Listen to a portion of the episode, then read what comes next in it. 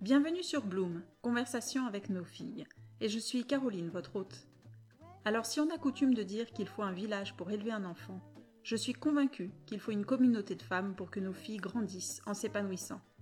D'ailleurs, Bloom signifie fleurir, s'épanouir en anglais. Dans ce podcast, je m'adresse donc à elles, nos filles, ces femmes en devenir, à vous, mesdemoiselles.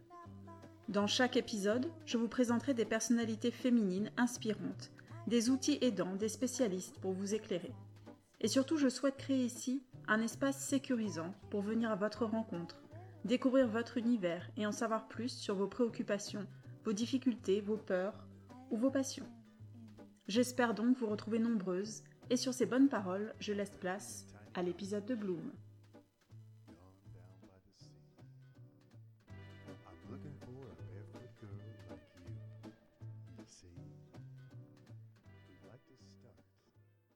Bonjour à toutes et bienvenue dans l'épisode 5 de Bloom Conversation avec nos filles.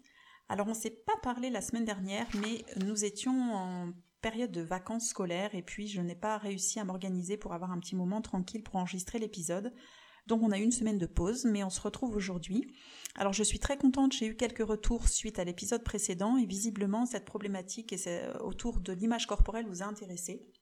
Ce qui ne m'étonne pas parce que je pense que c'est quelque chose d'assez central lorsqu'on est une jeune fille adolescente. La préoccupation autour de son, de son corps et de l'image qu'on a de son corps, c'est quelque chose de, très important.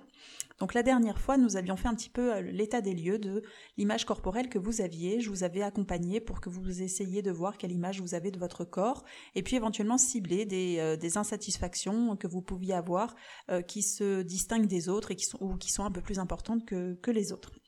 Donc aujourd'hui, on va essayer de voir comment ces insatisfactions qui sont tout à fait euh, naturelles vont, euh, se transformer euh, parfois en complexes, un peu plus pesants et difficiles à vivre au quotidien. Donc il faut savoir que dans la vie, toutes les expériences que nous passons, que nous avons passées ou que nous passons aujourd'hui vont avoir des conséquences et vont se, vont se matérialiser, se transformer en croyances. Donc, euh, croyances qui peuvent être motivantes, qui peuvent nous aider dans la vie, mais euh, ça peut aussi entraîner des croyances bloquantes. Alors, je m'explique. Euh, si, par exemple, vous aviez entendu des moqueries ou vous avez eu des moqueries quand vous étiez plus jeune sur telle ou telle partie de votre corps, eh bien, cette expérience peut entraîner une croyance bloquante comme si les personnes voient comme je suis réellement, ils vont être repoussés. Ou alors, euh, si je ressemble aux autres, ils vont m'accepter. Ou alors, euh, si moi je vois cette, euh, cette chose ingrate sur mon visage, tout le monde va le voir. Ou si je ne change pas mon apparence, je ne serai jamais heureuse. Ou si je ne suis pas belle, ma vie sera horrible. Ou au contraire, si je suis belle, j'aurai une vie merveilleuse. Voilà, donc en fait, toutes nos expériences vont entraîner des croyances certaines positives, mais certaines qui peuvent être bloquantes et qui peuvent donc participer à transformer une insatisfaction euh, corporelle tout à fait normale en un complexe un peu plus gênant.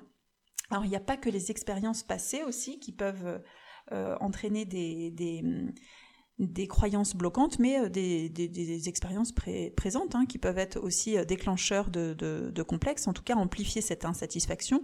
Alors je pense par exemple à, vous savez, tous les petits commentaires un peu indirects. Ah tiens, euh, ah oui, euh, t'as l'air différente aujourd'hui, ou on va chez le dentiste et nous dit ah hum, oui, vous voudriez peut-être qu'on fasse un blanchiment, alors qu'on lui a rien demandé à ce dentiste. Donc voilà, toutes ces petites phrases un peu euh, anodines, qui ont l'air toutes gentilles, mais qui vont euh, nous, qui vont justement développer une croyance bloquante. Ah bon, bah, je dois avoir des dents jaunes, je dois avoir des dents horribles, et voilà, ça y est, le complexe est parti. Euh, une autre situation qui peut être déclencheur aussi et transformer cette insatisfaction légère en complexe, ça va être toutes les situations où je vais me retrouver face à un public, en tout cas euh, où mon apparence physique va être évaluée, observée euh, par d'autres personnes. Par exemple, si je dois faire un speech, euh, un discours devant des gens, ou alors si je dois participer à une photo collective, etc. Donc toutes ces situations qui vont mettre mon apparence physique en fait en position frontale avec les autres peut aussi déclencher une image corporelle négative, en tout cas un complexe qui était avant juste une petite insatisfaction, pardon. Euh, et puis euh, évidemment des, la surexposition aussi à des personnes parfaites, le fait d'être exposé à longueur de journée à des photos d'Instagram de filles qui sont parfaites, ça aussi ça peut être un déclencheur qui va faire passer de, du, la légère, du léger complexe en quelque chose de plus pesant. Et puis aussi toutes les différences, alors là je pense aux, aux femmes plus de mon âge, mais ces petites différences qui sont pas vraiment très marquantes, mais les cheveux gris, les cheveux blancs, ces petites choses assez subtiles, mais euh, qui vont faire qu'une un petit détail sur lequel on ne se concentrait pas vraiment avant va devenir une préoccupation assez importante euh, au quotidien. Donc quand l'image corporelle négative est vraiment activée par tous ces facteurs-là, soit les expériences passées, soit des situations présentes, euh, la plupart du temps, on va développer des comportements euh, qui vont entretenir en fait finalement cette image corporelle négative. Et ça, euh, c'est en fait important que je vous explique quels sont ces, comportements euh, qui en découlent, euh, puisqu'il va falloir, il faut, pour s'en libérer, se rendre compte qu'on les a. Et parce que rassurez-vous, hein, aujourd'hui, alors je vais développer en fait toutes les choses un petit peu compliquées qu'on met en place quand on a un complexe, mais évidemment le but étant de vous en faire prendre conscience et puis surtout de vous donner des outils la prochaine fois pour, pour vous en libérer. Donc les stratégies qu'on met en place, une fois qu'on est passé de l'insatisfaction légère au vrai complexe, eh bien ça va être euh, une préoccupation euh, accrue, très importante de son apparence physique. Euh, il faut savoir que le cerveau est programmé pour euh, mettre le focus sur les dangers qui nous entourent pour une question de survie. Hein, de toute façon, donc par exemple, si on se retrouve face à un serpent, le, euh, cerveau capte qu'on est en danger et donc va mettre le focus sur le serpent pour que on puisse trouver des stratégies pour éviter cette euh, bête monstrueuse et puis sauver notre vie. Eh bien, quand on a une image corporelle négative, c'est un peu le même système qui se passe dans notre euh, esprit, sauf que c'est pas un serpent cette fois, c'est ce petit complexe qui nous gâche la vie, mais le cerveau voit ça un peu comme un danger en fait et va concentrer son attention là-dessus pour trouver des solutions. Et tant qu'on n'a pas trouvé de solution, eh bien le, cerveau va se concentrer sur, cette, sur ce complexe, sur cette chose qui nous dérange, qui est assimilée à un danger. Et c'est là qu'on va ruminer, ressasser, etc. Et c'est un cercle vicieux parce qu'évidemment, plus on va passer de temps à se concentrer là-dessus, euh, et plus on va être dans un état d'angoisse, de stress, d'insatisfaction, de déprime et tout. Et c'est euh, évidemment pas comme ça qu'on va pouvoir s'en sortir. Donc ça, c'est la première stratégie, euh, c'est donc la préoccupation excessive et le temps passé à ruminer autour de ce, de ce complexe-là. La deuxième stratégie aussi qu'on adopte souvent, alors on n'est pas obligé de les adopter toutes, hein, mais c'est ce que c'est ce que j'ai repéré en fait à travers les années. La deuxième stratégie qu'on adopte quand on a un complexe aussi, c'est de chercher sans arrêt à être rassuré et vérifier son apparence physique. Donc ça, c'est passer un temps incroyable. J'en ai parlé la dernière fois à se regarder dans le miroir. Je pense aussi à, euh, aux personnes qui vont se regarder dans les vitrines de magasins ou qui vont se prendre plusieurs fois par jour en photo, en selfie, pour vérifier que le maquillage est toujours là, que l'apparence physique est toujours euh, là, que les boutons sont cachés. Euh, donc là, voilà, tout ce qui va être vraiment euh, stratégie de, vérification au quotidien de son apparence physique, mais quelque chose d'assez excessif, euh, puisque bon, c'est normal de vérifier son image dans la, les stratégies de vérification, c'est normal de vouloir se rassurer dans la vie, mais là, ça devient vraiment excessif et toutes les situations où je vais pouvoir euh, me regarder ou vérifier, euh, je l'ai fait. Et puis aussi, ça peut être avec son entourage, hein, poser des questions, mais tu es sûr que ça se voit pas, mais tu es sûr que mon bouton il se voit pas, avec les parents, les amis, etc. Donc ça, c'est la deuxième stratégie qu'on a tendance à adopter dans ces cas-là. Troisième stratégie qu'on a tendance à adopter quand on a un complexe qui s'est bien installé, c'est tout ce qui est prédiction négative. On imagine toujours le pire. Oh bah de toute façon, euh, j'invite ce garçon, je vais sortir avec ce garçon, mais il va vite se rendre compte de mon défaut et ça va mal finir, c'est sûr. Euh, ou alors, oh bah, c'est pas la peine que j'aille à cette soirée. De toute façon, je suis invitée à cette soirée, mais toutes les filles sont bien plus belles que moi. Et de toute façon, euh, voilà, c'est pas. Euh, personne me parlera puisque de toute façon je suis moche et personne me, me verra. Ou alors bah, c'est même pas la peine que je passe cet examen parce que de toute façon les examinateurs vont voir que mon bouton et mes boutons ou mon acné etc. Donc donc de toute façon il n'y a que quand je serai belle que je vais réussir. Tant que je suis pas belle je vais pas réussir. Enfin voilà. Donc tout ce qui est prédiction négative euh, sur comment les autres vont réagir en vous voyant, comment les gens vont se comporter avec vous, on a toujours, tendance pardon, à imaginer le pire ou imaginer que leur, réaction va toujours être négative et ça va être euh, une réaction de rejet. Et donc, lien logique, dernière stratégie qu'on adopte, c'est tout ce qui va être stratégie d'évitement on va s'isoler, on va éviter d'aller à cette soirée, on ne va finalement pas sortir avec ce garçon, on va éviter de passer l'oral, ou on va pas faire le discours, etc. Donc stratégie d'évitement qui évidemment est bien le, comment dire le, coup de grâce, hein, puisque plus on est seul, moins on va s'en sortir. Donc voilà un peu les quatre comportements qui vont euh, ancrer le problème encore plus. Donc à la base, c'était juste une petite insatisfaction. Avec les expériences passées, ou des déclencheurs présents des situations, cette petite insatisfaction devient un complexe plus important et je vais adopter des stratégies suite à ce complexe qui vont encore plus l'ancrer et le rendre encore plus fort. Donc vous voyez, c'est un peu, euh, c'est un, peu euh, un cercle vicieux. Donc toutes ces stratégies peuvent avoir un aspect positif euh, temporaire, hein, peuvent soulager temporairement, mais finalement quand elles s'installent, elles ont des conséquences vraiment négatives. Euh, par exemple, le fait de se regarder sans arrêt dans le miroir, à force de se regarder sans arrêt dans le miroir, eh bien, on peut finir par découvrir des complexes qu'on n'avait pas avant, par regarder des, voir des parties de son corps. Donc, à force de regarder la taille de ses cuisses, on peut finalement se concentrer sur le fait bah, non seulement j'ai des grosses cuisses, mais en plus mes pieds sont vraiment, vraiment trop, trop, trop grands. Donc voilà, euh, ça peut ça peut révéler en tout cas euh, des nouveaux complexes et accentuer donc une image corporelle négative. De plus, euh, des stratégies d'évitement comme ça et, le fait de s'isoler pour, euh, pour ne pas se retrouver confronté au regard des autres, et eh bien justement, bah, par définition, on ne sera jamais confronté au regard des autres et on ne saura pas que finalement ils auraient très bien réagi ou on ne saura pas que finalement à cette soirée-là euh, on aurait été tout à fait intégré, on se serait bien amusé. Donc tout ce qui aurait pu nous donner confiance en nous, on l'évite et c'est pas comme ça que donc nos complexes vont s'évaporer toutes ces stratégies aussi de camouflage, je pense euh, aux personnes qui ont de l'acné, euh, le fait de se mettre par exemple plein de fond de teint sur le visage pour qu'on voit pas les boutons, eh bien ça peut avoir l'effet inverse. On veut cacher en fait ces boutons d'acné, mais cette euh, overdose de maquillage et de fond de teint sur la figure, ça va attirer encore plus le regard des autres qui n'auraient finalement peut-être pas fait autant attention si on n'avait rien mis du tout sur le visage. Donc en fait, le plus plus vous allez utiliser ces quatre stratégies pour essayer de, vous soulager de ces complexes qui vous dérangent. Et en fait, plus, plus votre image corporelle négative va s'accentuer. Et, plus vous allez vous éloigner de toutes les solutions qui pourraient vous aider finalement.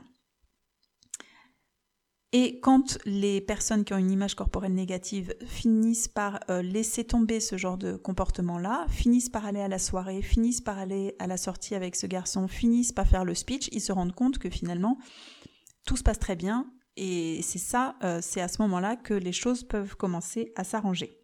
Donc c'est ce qu'on verra la prochaine fois. Donc aujourd'hui on a vraiment fait le point sur, je voulais vous expliquer un peu ce qui se passe dans votre tête quand la simple insatisfaction devient un vrai complexe.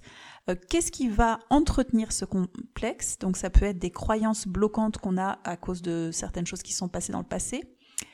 Euh, qui sont déroulées pardon, dans le passé. Ça peut être aussi des situations présentes déclencheurs, donc un speech, euh, une photo de classe, enfin quelque chose, euh, quelque chose qui va nous, nous, nous déclencher ce complexe.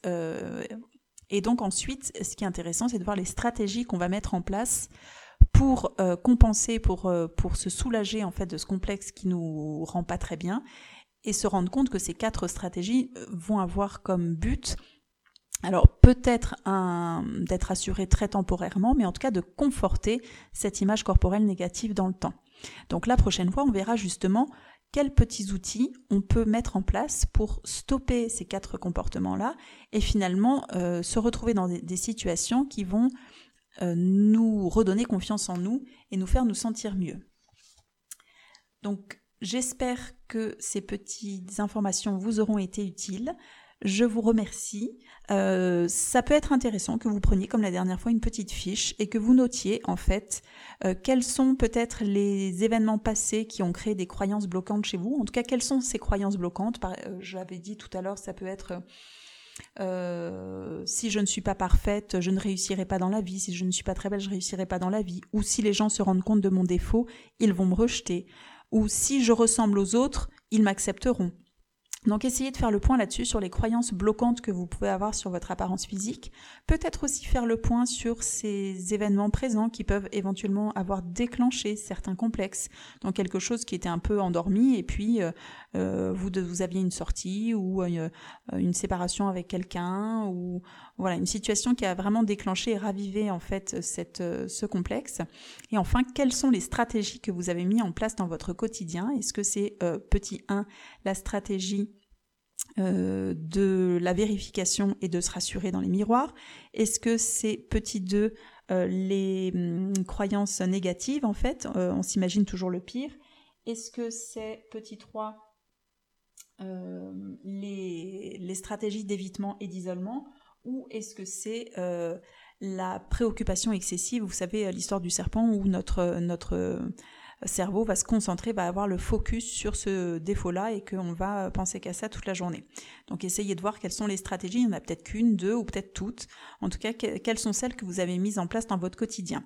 Euh, je sais que c'est peut-être pas forcément, euh, ça semble pas positif tout ça, mais euh, pour se libérer de choses qui nous pèsent, il faut vraiment bien les identifier. Donc les deux premiers épisodes, c'était vraiment centré là-dessus. Identifier cette image corporelle négative, en tout cas ce détail, ce complexe qui entretient cette image corporelle négative, et ensuite, aujourd'hui, comprendre d'où elles viennent et surtout quels sont les comportements qu'on a adoptés au jour le jour et qui les, euh, qui les entretiennent.